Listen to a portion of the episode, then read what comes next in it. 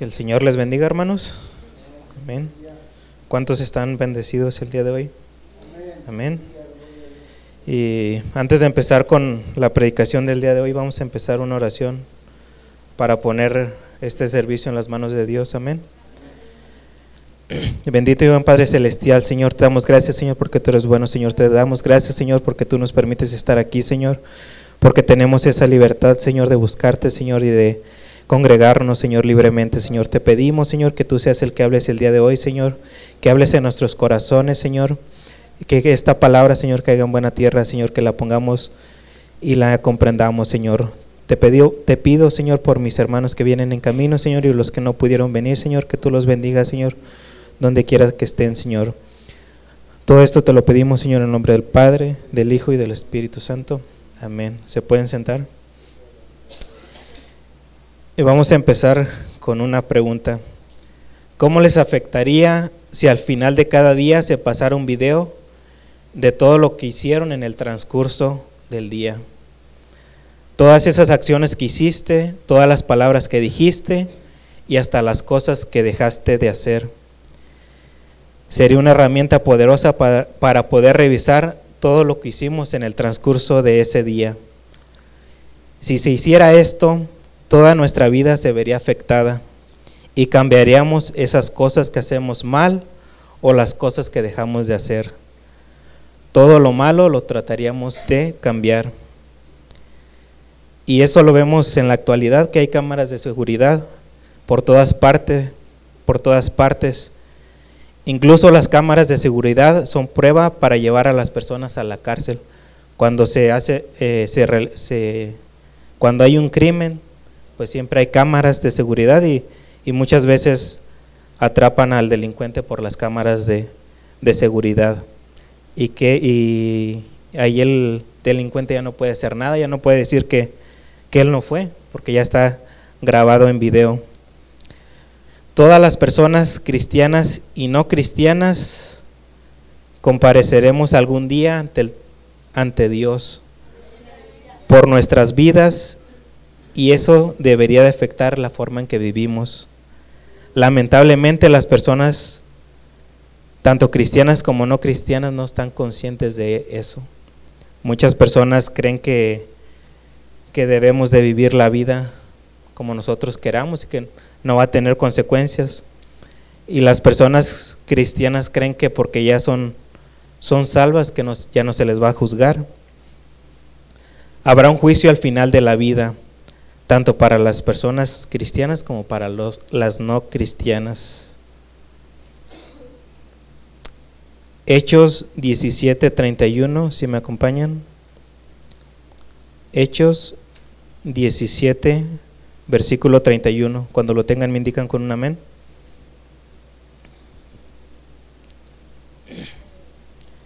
Hechos 17:31 dice, por cuanto ha establecido un día en el cual juzgará al mundo con justicia, por aquel varón a quien designó, dando fe a todos con haberle levantado de los muertos.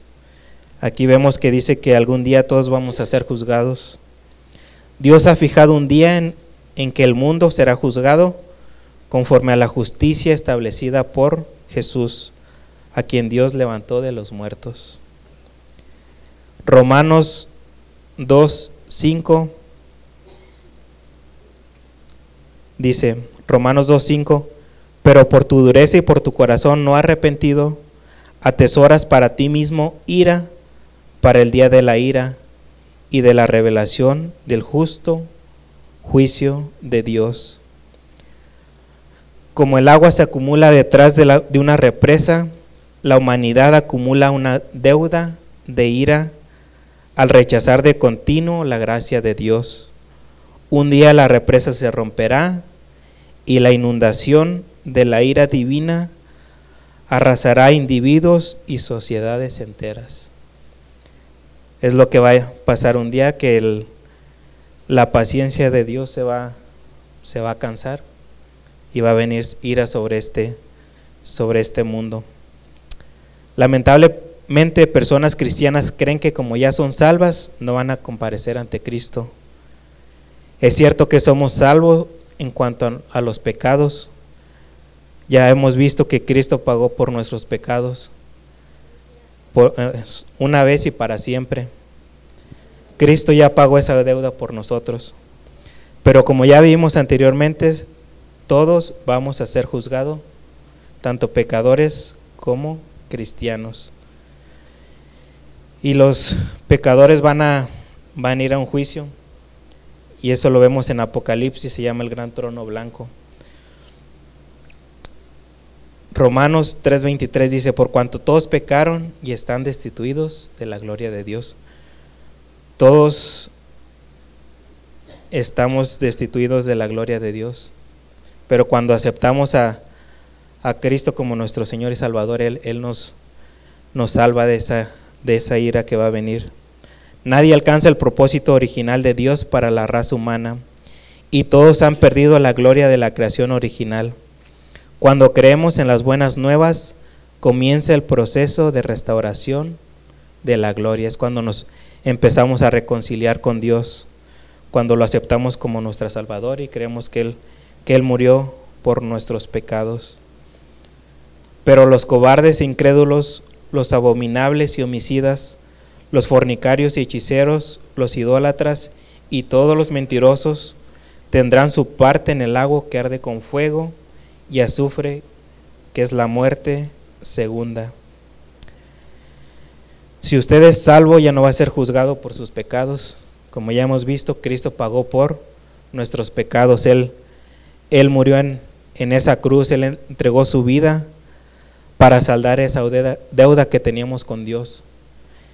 Y eso solo se hace una vez y para siempre. Como ya hemos visto, somos salvos una vez y para siempre. Amén. Y eh, hay muchas personas que dicen que la salvación se pierde, ¿no? La salvación no se pierde. Cristo ya pagó por, por cada uno de nuestros pecados pasados, presentes y futuros. Cristo entregó su propia vida para darnos vida a nosotros y librarnos de la muerte segunda. Porque también Cristo padeció una sola vez por los pecados, el justo por los injustos, para llevarnos a Dios, siendo a la verdad muerto en la carne, pero vivificado en espíritu. Aquí vemos que Cristo padeció una sola vez por nosotros, los pecadores. Pedro señala el ejemplo del sufrimiento inocente de Cristo a manos de los ciudadanos de este mundo. Eso lo vemos en primera de Pedro 3:18. El padecimiento y la muerte de Jesús siendo inocente y su resurrección constituyen la base de la salvación y de la justificación de los creyentes. Nosotros ya no estamos bajo condenación porque Cristo pagó el precio de la, en la cruz el justo murió por el injusto. Y eso lo vemos en Romanos 8.1, si me acompañan. Romanos capítulo 8, versículo 1, dice, ahora pues ninguna condenación hay para los que están en Cristo Jesús, los, los que no andan conforme a la carne, sino conforme al Espíritu. Amén. Aquí vemos que, ya no hay condenación para nosotros los que hemos sido salvos. No hay ninguna condenación para el creyente porque ya, ya no estamos bajo la ley. No tenemos que hacer ningún ritual para librarnos de ese pecado. Cristo ya, ya hizo ese pago una sola vez y para siempre. Amén. Él entregó su vida, Él derramó su sangre para, para salvarnos a nosotros. El juicio del pecador ya no nos pertenece ninguna condenación hay para los que están en Cristo.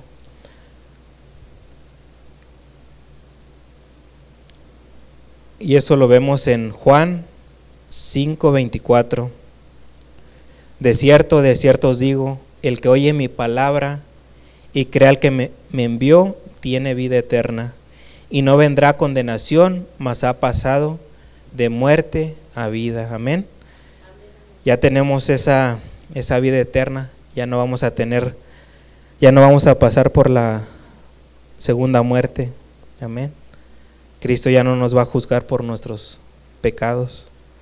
Cuando aceptamos a Jesús como nuestro Señor y Salvador, tenemos una vida nueva, somos nuevas criaturas. Amén.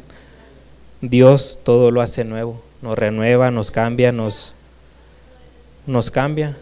Y debe de haber un, un cambio en nosotros cuando somos salvos. Amén. Debemos de tener esa hambre de aprender de Él, de, consagrarnos para Él, de, de seguirlo a Él. Amén. Y también lo vemos en Juan 3:18. El que en Él cree no es condenado, pero el que no cree ya ha sido condenado porque no ha creído en el nombre del unigénito Hijo de Dios. Como ya hemos visto en estos versículos, las personas salvas no vamos a ser juzgados por nuestros pecados y no vendremos a condenación. Pero si somos salvas y vivimos en pecado y hacemos cosas que no le agradan a Dios, ¿qué pasa? Es decir, si pecamos deliberadamente. En Hebreos 12:6 vemos que, que Dios nos disciplina. Hebreos 12:6 dice, porque el Señor al que ama disciplina y azota a todo el que recibe por hijo.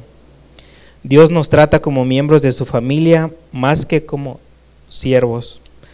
Sin embargo, un padre muestra que ama de verdad a sus hijos si los disciplina. Así como nosotros aceptamos la disciplina de nuestros padres terrenales, debemos de recibir la disciplina de Dios. No lo hace para dañarnos, sino para bendecirnos. Amén. Y eso es lo que hacemos con nuestros hijos, los disciplinamos y no lo hacemos para, para dañarlos, sino que para que eh, se comporten bien ante la sociedad, ante, en la escuela, en todos los lugares. Para eso disciplinamos a nuestros hijos y debe de haber una, una disciplina.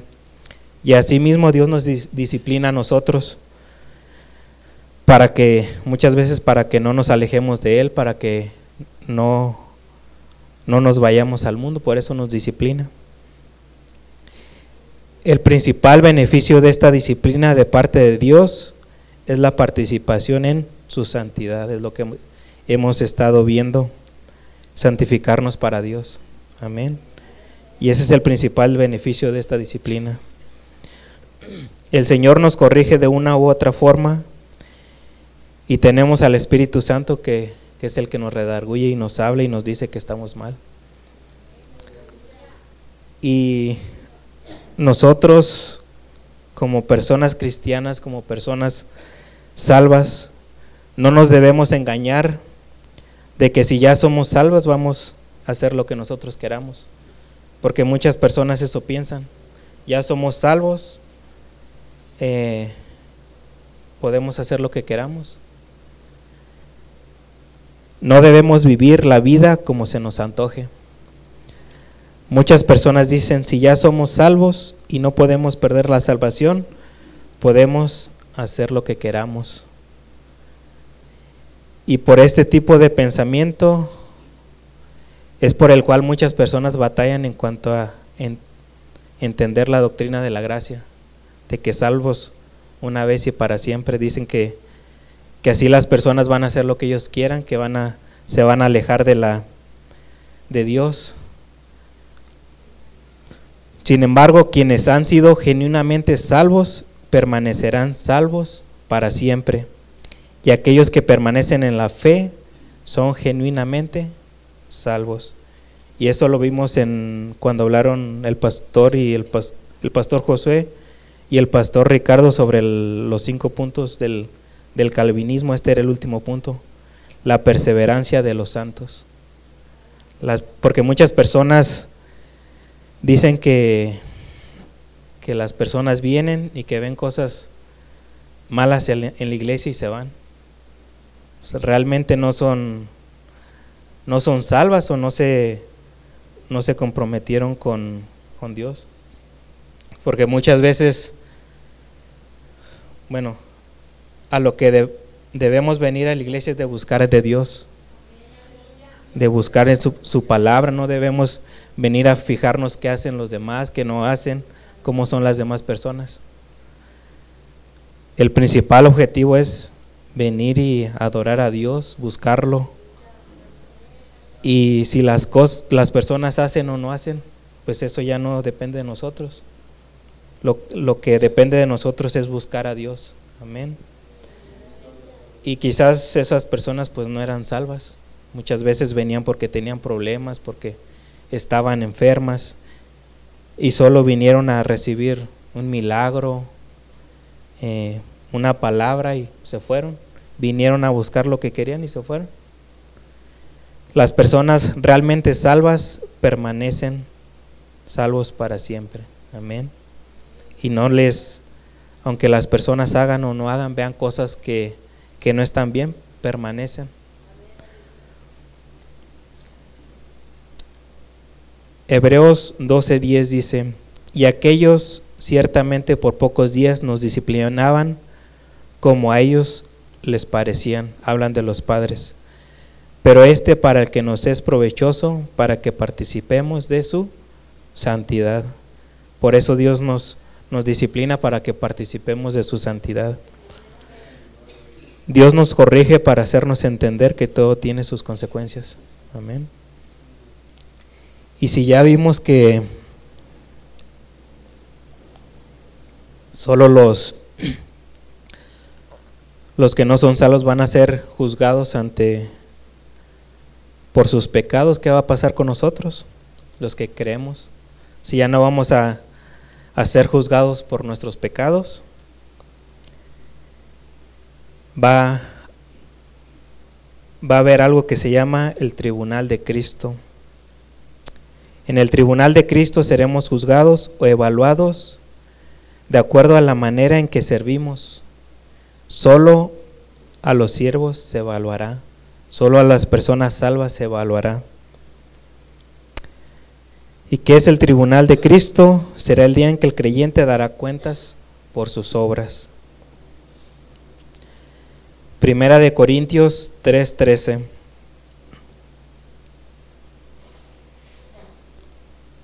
Primera de Corintios 3:13 dice, la obra de cada uno se hará manifiesta, porque el día la declarará, pues por el fuego será revelada, y la obra de cada uno, cual sea el fuego, la probará.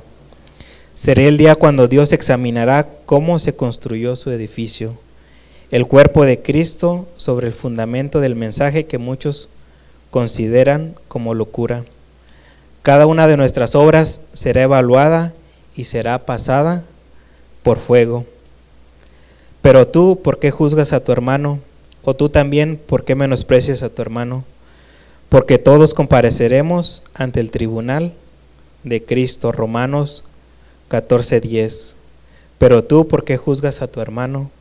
O tú también, ¿por qué menosprecias a tu hermano? Porque todos compareceremos ante el tribunal de Cristo.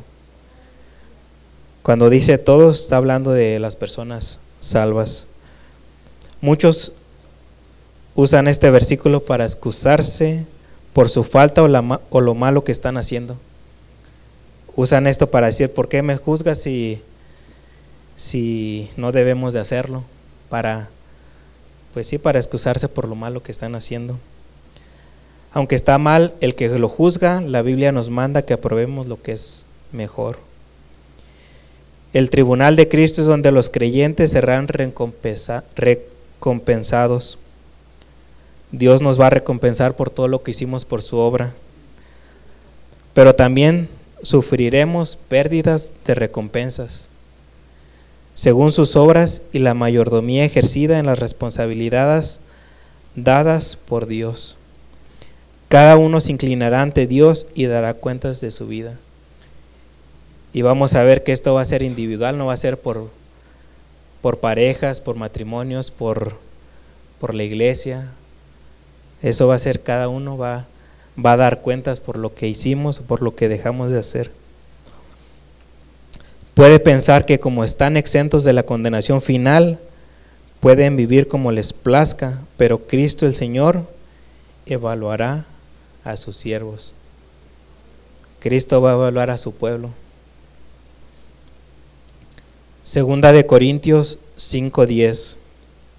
Porque es necesario que todos nosotros comparezcamos ante el tribunal de Cristo, para que cada uno reciba según lo que haya hecho mientras estaba en el cuerpo, sea bueno o sea malo. Amén. Que vemos aquí que, que todos vamos a, ir al, al tribunal de Cristo si somos salvos. Y Dios nos va a evaluar por todo eso lo que hicimos. Si vinimos a la iglesia solo a, a, sentarnos y a escuchar la palabra y no hicimos nada por Él, Él, Él nos va a juzgar por eso. Si hicimos cosas que, si dejamos de hacer cosas, también todo lo va a evaluar. Los cristianos, como ya hemos visto, somos salvos por fe, pero seremos juzgados conforme a nuestras obras, sean buenas o sean malas. Será una comparecencia para determinar las recompensas, no el destino eterno. Dios nos va a recompensar por todo lo que lo que hagamos en esta tierra. Y muchas personas quizás no sirven a Dios porque, porque no ven recompensas físicas. Si hacen eh, horas extras en el trabajo, pues se les paga y ellos ven el dinero. Si ellos hacen pues un trabajo, reciben pago. Pero el trabajo aquí en la iglesia, pues no, no lo vemos, no lo vemos físicamente, pero y quizás muchas personas no sirven por eso, porque no ven, no ven cosas físicas, recompensas físicas, pero debemos estar conscientes que, que todo lo que hagamos en esta tierra, para Dios, Dios nos va a recompensar en el cielo. Y eso es lo que, lo que deberíamos entender, que Dios, Dios nos va a recompensar por todo lo que hagamos. Si evangelizamos, Dios nos va a recompensar por eso. Si, si trajimos almas a Cristo, Dios nos va a recompensar por eso. Si servimos para Dios, Dios nos va a recompensar. Y eso es lo que, lo que debemos entender y estar conscientes, de que vamos a, a recibir una recompensa en el cielo. Amén. Romanos 14, 12 dice, de manera que cada uno de nosotros dará a Dios cuenta de sí. Va a llegar el día en que, nos va a preguntar por cada uno de nosotros. Le va a preguntar al pastor Josué qué hizo por su iglesia, a la hermana Raquel, a Ricardo, a Carlos, a la hermana Flor. Un día vamos a estar ante su presencia y Dios nos va, nos va a pedir cuentas por lo que hicimos. Cada uno de nosotros no daremos cuenta como familia, no daremos cuenta como pareja, no daremos cuenta como iglesia, daremos cuenta por cada uno. Yo daré cuentas por mí, Jesse dará cuentas por ella. Cada uno daremos cuenta por lo que hicimos, por lo que por lo que dejamos de hacer. En aquel día daremos cuenta a Dios por todo lo que hicimos por él. Y como hemos visto, esa, esas obras van a, ser pasadas por fuego. Eso lo vemos en Primera de Corintios 3:15. Primera de Corintios 3:15 dice, si la obra de alguno se quemare, él sufrirá pérdida. Si bien él mismo será salvo, aunque así como por fuego. Vemos que, que cada una de las obras que hagamos va, va a ser pasada por fuego y quizás no recibimos recompensa por eso, pero nosotros seguimos siendo salvos. En este versículo podemos ver que aunque somos salvos, podemos sufrir pérdida de las recompensas, de acuerdo a la evaluación a la que seremos sometidos. En aquel día Dios nos evaluará por todo lo que hicimos, sea bueno o sea malo. Él nos dará nos va a dar recompensas por todo lo que hicimos, pero también Él nos quitará alguna recompensa. Amén. Y vamos a estar viendo que, que hay cinco coronas que Dios va a dar. Y una de ellas es la a los pastores. Y quizás, no sé, llegue el momento en que, no sé, en que le diga a Ricardo, te di una iglesia y no la supiste, o no trabajaste en ella o la dejaste. Ahí a Ricardo pues ya no se le va a dar esa corona. O le va a decir, te di una iglesia, tú la, tú estuviste ahí, tú la, pues la cuidaste, la, eh, la eh, ayudaste a, tu iglesia, la cuidaste bien, se le va a dar su corona. Pero como hemos visto, puede dar esas recompensas o las puede quitar según lo que hagamos o lo que dejemos de hacer.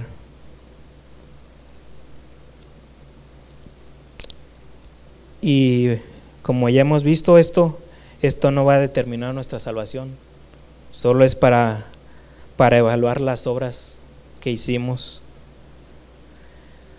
Romanos 5.1 dice, justificados pues por la fe tenemos paz para con Dios por medio de nuestro Señor Jesucristo.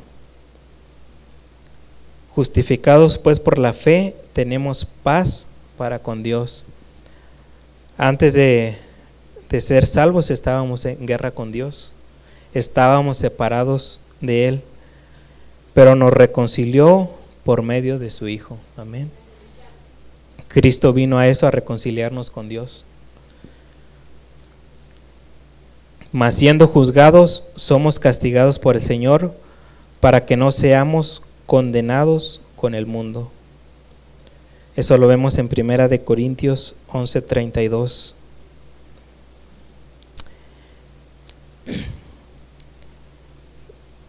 Solo los, las personas salvas van a, van a comparecer ante el tribunal de, de Cristo. Y las personas que no aceptaron a Jesús como su Salvador van a comparecer ante el gran trono blanco. Eso lo vemos en Apocalipsis 20, 11 al 12 dice, y vi un gran trono blanco al que estaba sentado en él, de delante del cual huyeron la tierra y el cielo, y ningún lugar se encontró para ellos.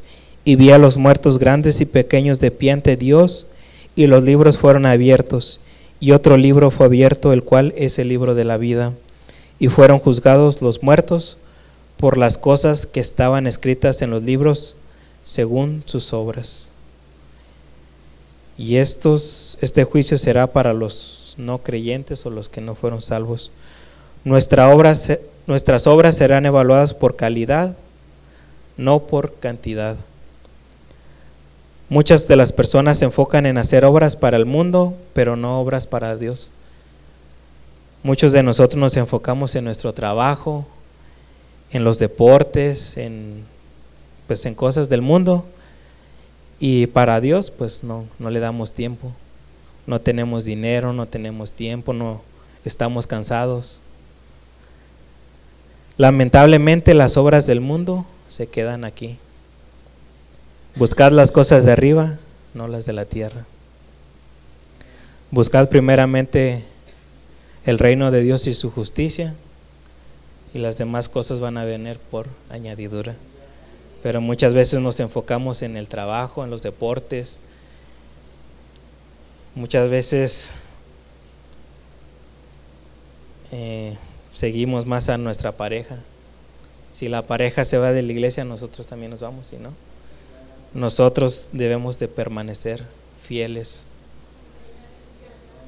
Y si nuestra pareja no quiere venir a la iglesia, pues ni modo, Él va a rendir cuentas por ellos, nosotros debemos venir. Amén. Porque nadie puede poner otro fundamento que el que está puesto, el cual es Jesucristo.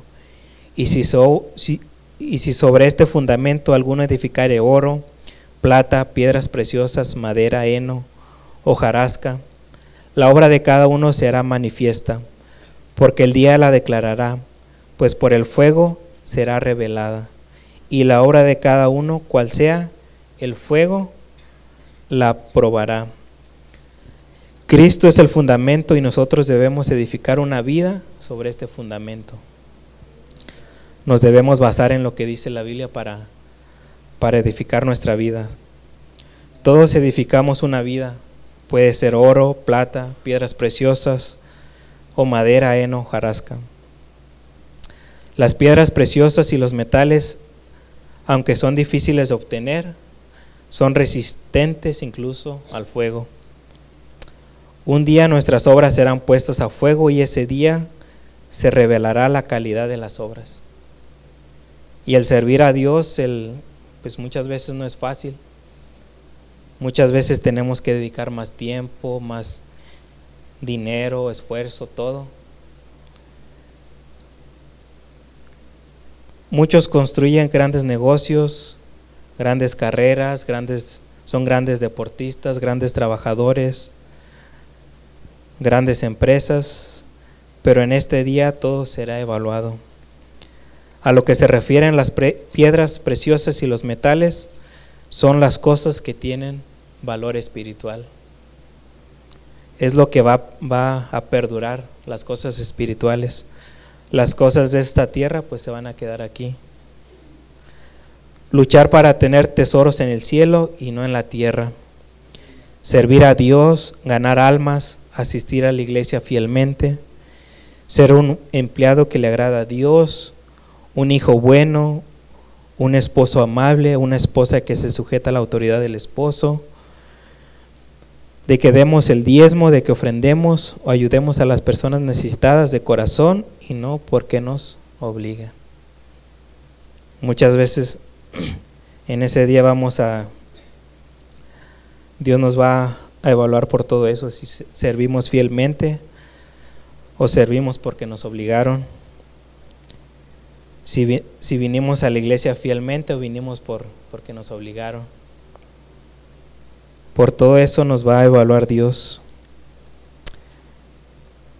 Y debemos de edificar sobre eso, sobre las cosas espirituales. Porque la madera, el heno y la hojarasca es, es, todo lo que no nos ayuda a madurar. Son todas esas cosas que, que no nos ayudan a madurar. Pasatiempos, deportes, trabajos. Y no significa que estén mal todas estas cosas, sino que siempre tenemos que poner a Dios en primer lugar. Amén. Podemos hacer deporte, podemos pasar un tiempo con nuestra familia, pero que nada de eso nos, nos aleje de Dios porque muchas veces nos enfocamos en el trabajo y es lo que muchas veces dicen. Hay personas que vienen y le piden a Dios un trabajo y mientras no tienen trabajo siguen viniendo y viniendo y viniendo. Y cuando tienen un trabajo, pues quieren meter horas, extras y pues se alejan. Y no debemos de, de poner a Dios en primer lugar en todas las cosas.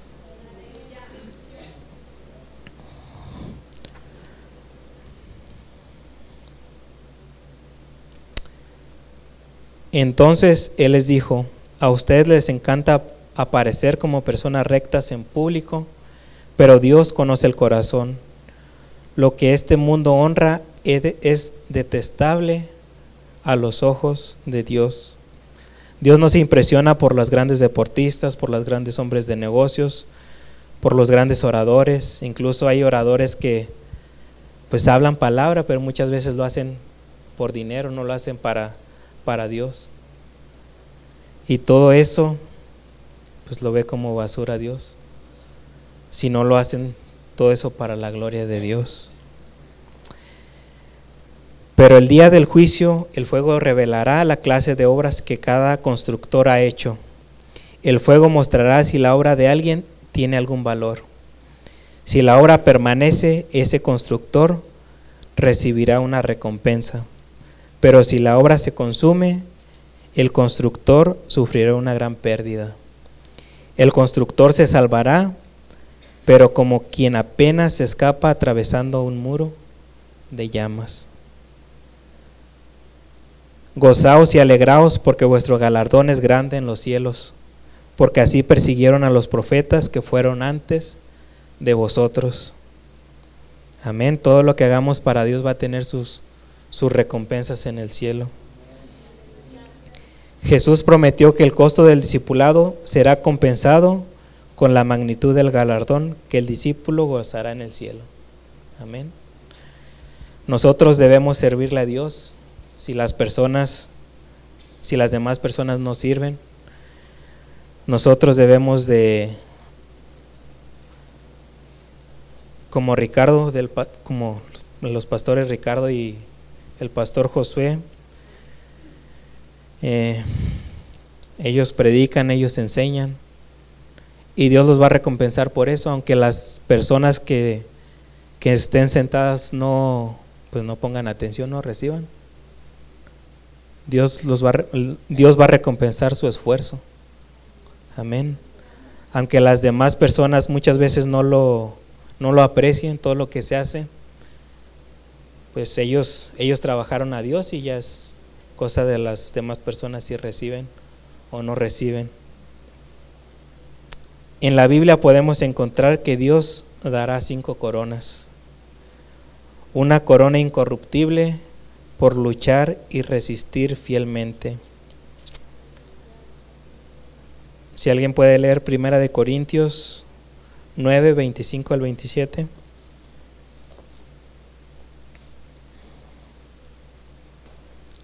Primera de Corintios 9, 25 al 27.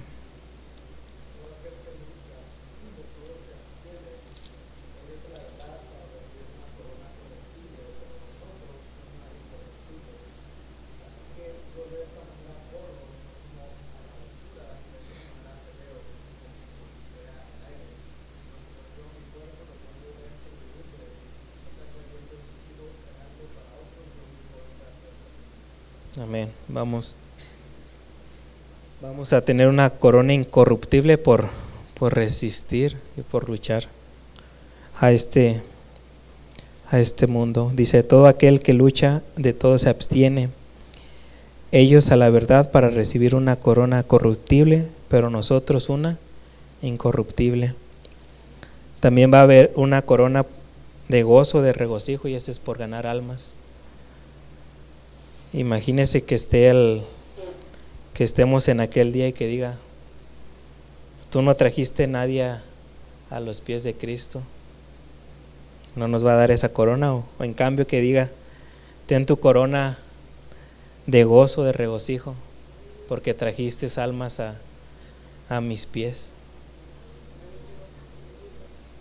También va a haber una corona de justicia Alguien que pueda leer segunda de Timoteo 4:8.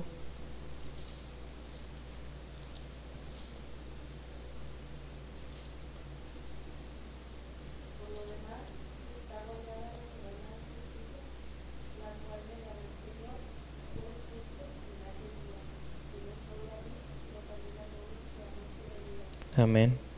A todos los que a todos los que amamos su venida a todos los que nos esforzamos para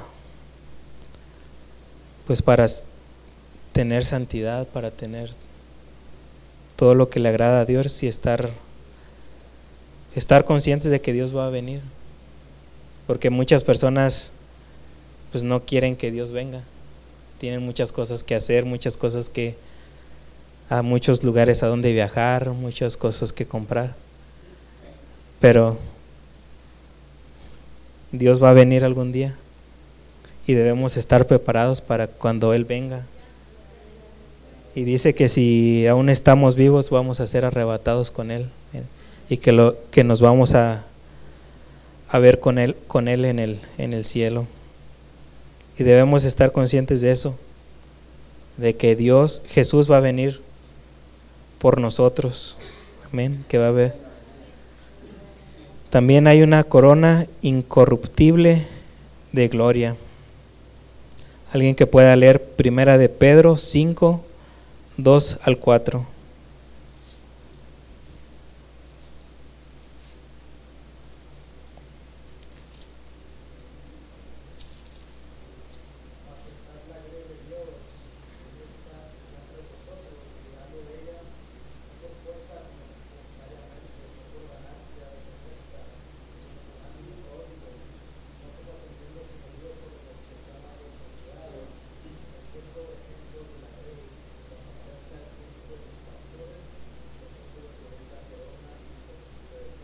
Amén. Aquí está hablando del, pues de los pastores, de las personas que, que cuidaron el rebaño de Dios. Dice, cuidando de ella no por fuerza, sino voluntariamente, no por ganancias deshonestas, sino con ánimo pronto, no como teniendo señorío sobre el que está a vuestro cuidado, sino siendo ejemplos de la grey. Nosotros como, como pastores debemos ser ejemplos para los miembros. Amén. Y quizás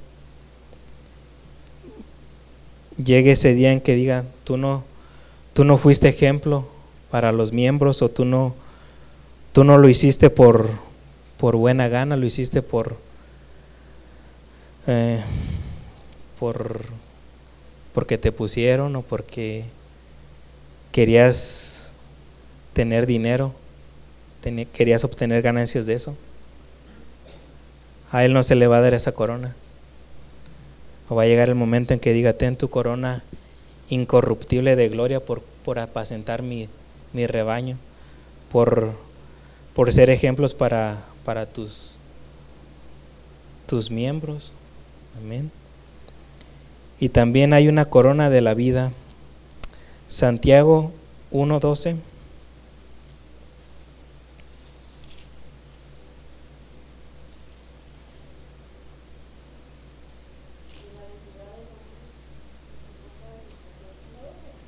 Uno doce.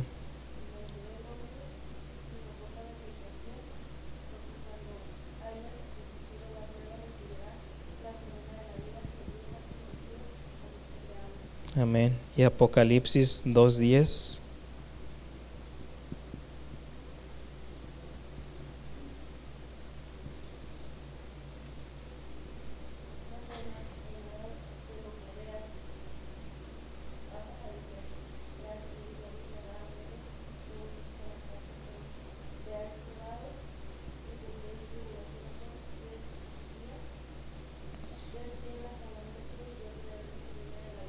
Amén. Todos los que resisten a las pruebas, incluso a las, las, personas que han dado su vida por, por el Evangelio, se le dará esa corona de la vida.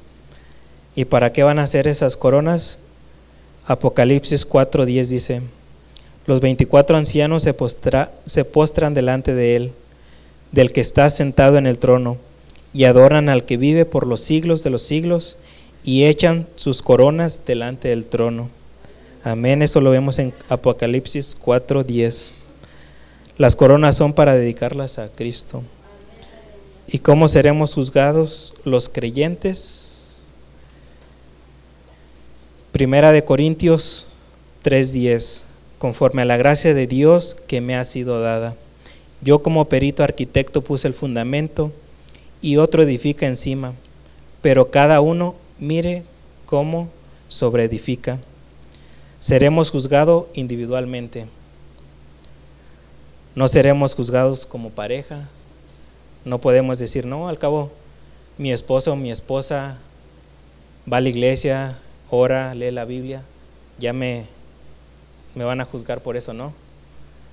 No vamos a ser juzgados en grupo, no vamos a ser juzgados por como iglesia. Voy a una iglesia que que tiene la sana doctrina, que busca a Dios, que evangeliza, que, que gana almas, ¿no? Vamos a ser juzgados cada uno. Vamos a estar, estar ante, ante Cristo individualmente. Y si sobre este fundamento alguno edificare oro, plata, piedras preciosas, madero, heno, hojarasca, Así que no juzguéis nada antes de tiempo hasta que venga el Señor, el cual aclarará también lo oculto de las tinieblas y manifestará las intenciones de los corazones. Entonces cada uno recibirá su alabanza de Dios. Solo el Señor puede aprobar o desaprobar los ministerios. Nadie puede juzgarlo. Todos los creyentes serán juzgados para determinar lo fieles que fueron a Dios, los fieles que fueron a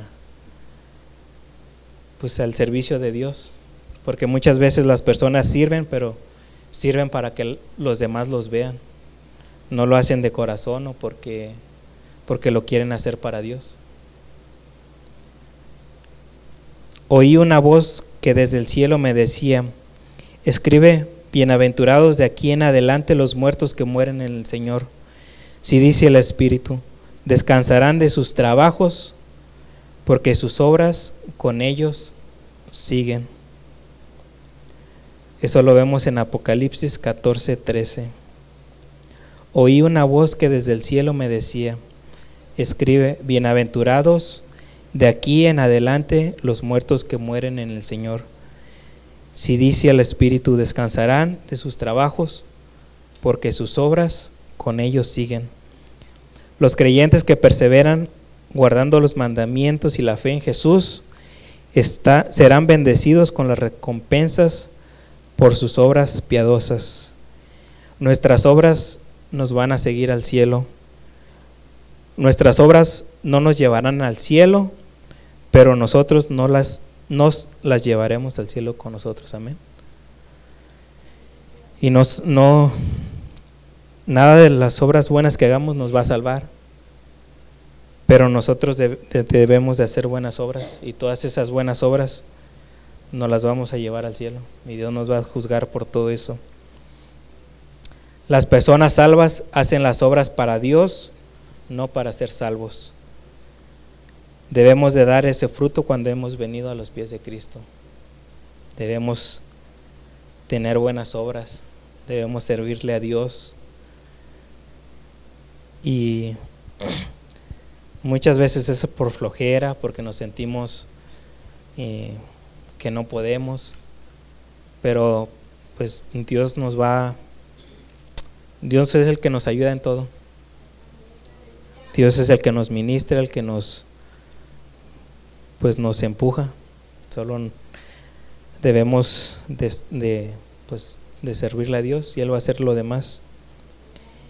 He aquí, yo vengo pronto y mi galardón conmigo, para recompensar a cada uno según sea su obra. No, os hagáis tesoros en la tierra donde la polilla y el orín corrompen, y donde los ladrones minan y hurtan sino haceos tesoros en el cielo donde ni la polilla ni el orín corrompen, y donde los ladrones no minan ni hurtan, porque donde esté vuestro tesoro, ahí estará también vuestro corazón. Y que vemos en estos versículos que Jesús subrayó el valor pasajero de las riquezas de este mundo.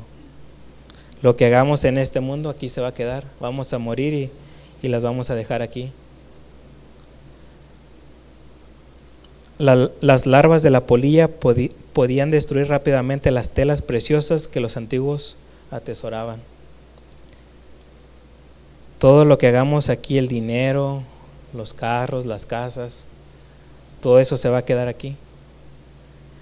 Nada de eso nos vamos a llevar al cielo. Lo, único que nos vamos a llevar al cielo son, son las obras que hicimos, qué tan fielmente servimos a Dios qué tanto servimos a Dios, todo eso nos lo vamos a llevar al cielo.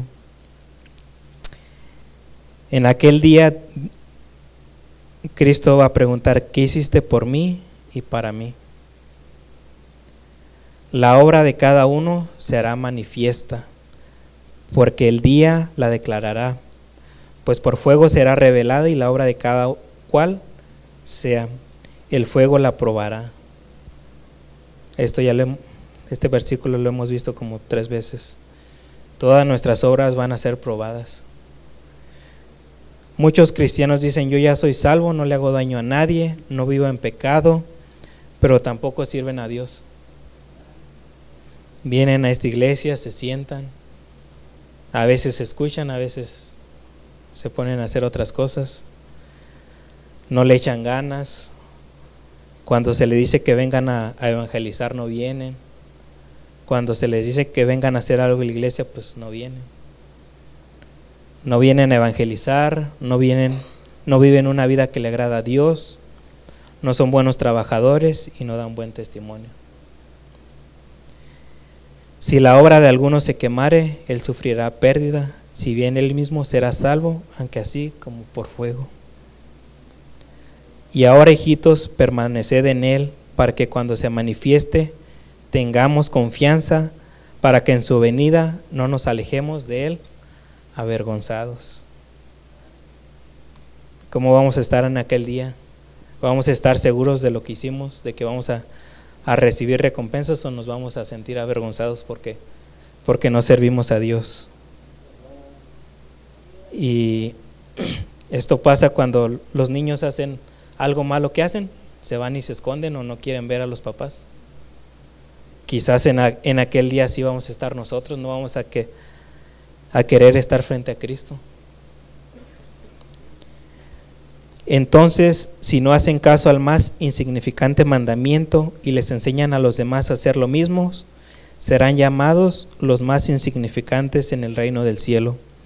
Pero el que obedece las leyes de Dios y las enseña, será llamado grande en el reino del cielo. Mirad por vosotros mismos para que no perdáis el fruto de vuestro trabajo, sino que recibáis galardón completo. En la vida cristiana resulta peligroso dejarse caer en el letargo o dar por sentada el favor de Dios. Muchas veces nos sentimos o nos somos apáticos. En la oración estamos sentados, estamos pensando en otra cosa y no venimos a alabar a Dios. Muchas veces cuando se nos dice que, que hagamos algo, pues no queremos o, no, o decimos que no podemos.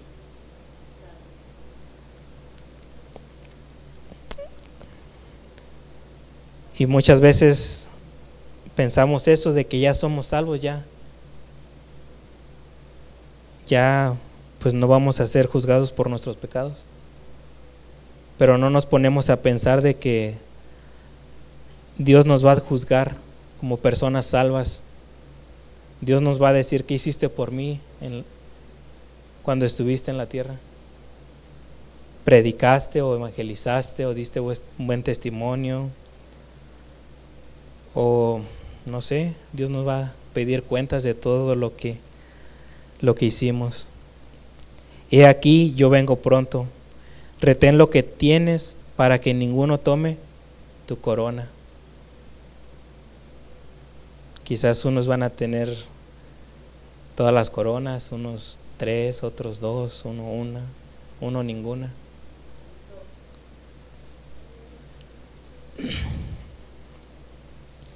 Primera de Corintios 9, 16 al 17. Primera de Corintios 9, 16 al 17. Pues si anuncio el Evangelio, no tengo por qué gloriarme, porque me es impuesta necesidad. Y hay de mí si no anunciar el Evangelio, por lo cual, si lo hago de buena voluntad, recompensa tendré.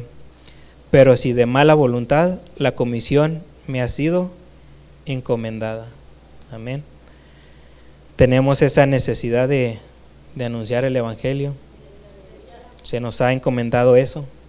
No es de que queramos o no queramos, es lo que lo tenemos que hacer. Y todo lo que hagáis, hacedlo de corazón como para el Señor y no para los hombres. Amén. Todo lo que hagamos, pues lo debemos hacer para Dios. No lo debemos hacer porque, porque nos obligan, porque o lo hacemos de mala gana. Todo lo que hagamos debemos hacerlo como si lo hiciéramos para Dios. Hay personas que sirven solo para ser vistas por los demás o para ser el centro de atención, pero no lo hacen para servir a Dios. Segunda de Timoteo 2.5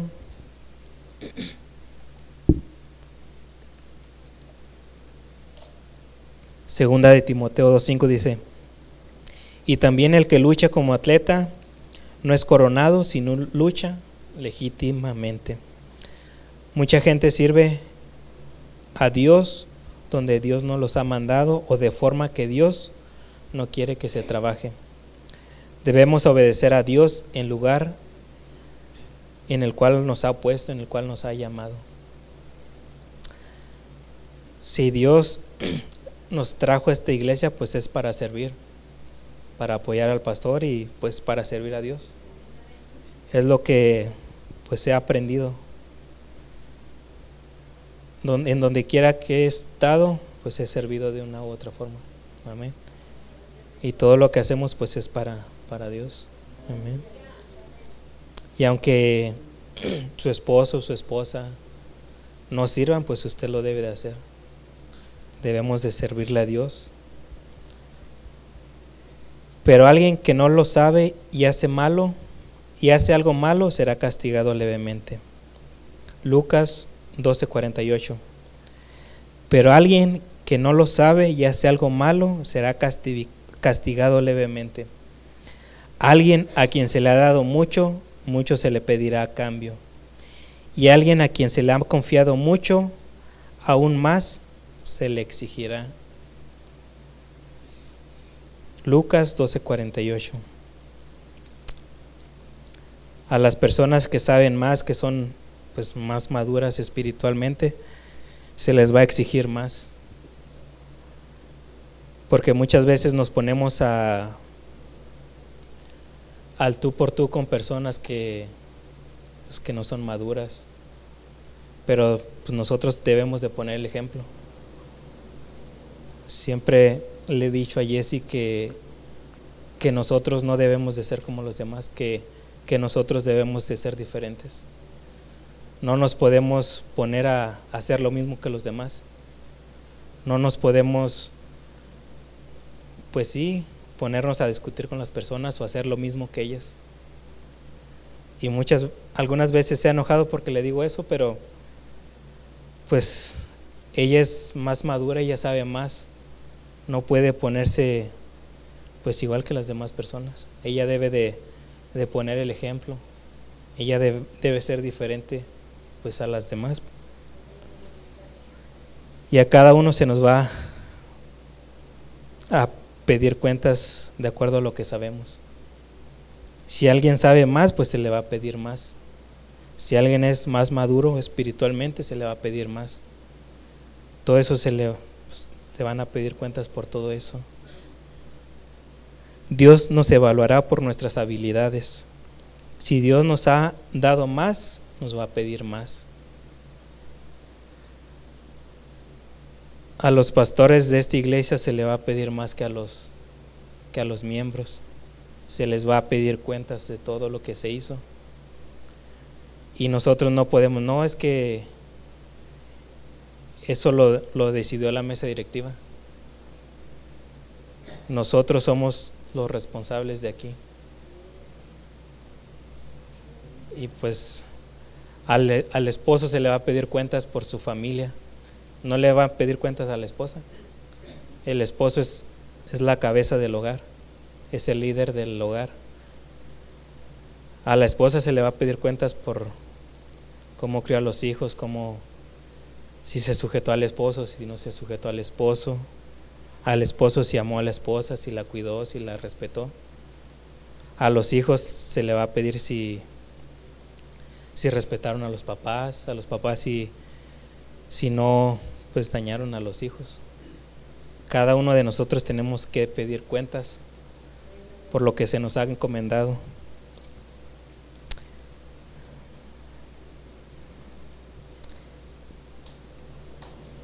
Dios quiere que le demos lo que podamos. No, no se siente insignificante, porque a veces nos sentimos insignificantes o que no sabemos o que todo eso, pero, pero pues hemos tenido diferentes situaciones. algunos han estudiado más, otros menos, pero debemos de servir de acuerdo a nuestras capacidades. Amén. Ricardo ha estudiado mucho, él sirve enseñando, predicando, y hay personas que, que no saben mucho, pero se, les va a pedir, pedir cuentas de todo eso. Si la obra de alguno se quemare, él sufrirá pérdida. Si bien él mismo será salvo, aunque así como por fuego. Y lo único que nos queda es servirle al Señor, echarle ganas en todas las cosas de Dios, buscarlo, santificarnos, santificarnos, consagrarnos, comprometernos a la obra de Dios. Todo lo que hagamos para la gloria de Dios. Amén. Esta es la importancia del tribunal de Cristo para el creyente. De que algún día cada uno de nosotros nos vamos a presentar ante Cristo y Él nos va a pedir cuentas por todo lo que hicimos, lo que hicimos en, su iglesia, lo que hicimos con nuestras esposas, con los esposos, con los hijos. A los pastores les va a pedir cuentas por lo por sus ovejas, si se perdieron, si todo eso por cada uno nos va a pedir cuentas. Y debemos estar conscientes de eso de que aunque nosotros ya somos salvos y fuimos salvos por Cristo una sola vez y para siempre, debemos de servirle a Dios. Si todos servimos, pues la iglesia va a caminar. Si todos evangelizamos, la iglesia va a crecer. Si todos apoyamos en las células o en grupos, la iglesia va a crecer. Si todos apoyamos no sé, con los niños, con los jóvenes, pues todo va a ir creciendo. Si servimos a, si le damos clases a los niños o a los jóvenes, eso nos sirve para aprender. Si nos ponen a dar un estudio, eso nos sirve para aprender más. Y cada uno de nosotros podemos poner nuestro granito de arena en esta iglesia. Todos podemos servir, y no venimos a la iglesia solo porque tenemos que. No, no venimos a la iglesia para pues para no quedarnos en la casa. No venimos a la iglesia para para platicar o para eso es parte de, que estemos todos estemos en un mismo sentir. Si todos buscamos a Dios, pues vamos a tener esa amistad. Si todos buscamos a Dios, la iglesia va a estar unida.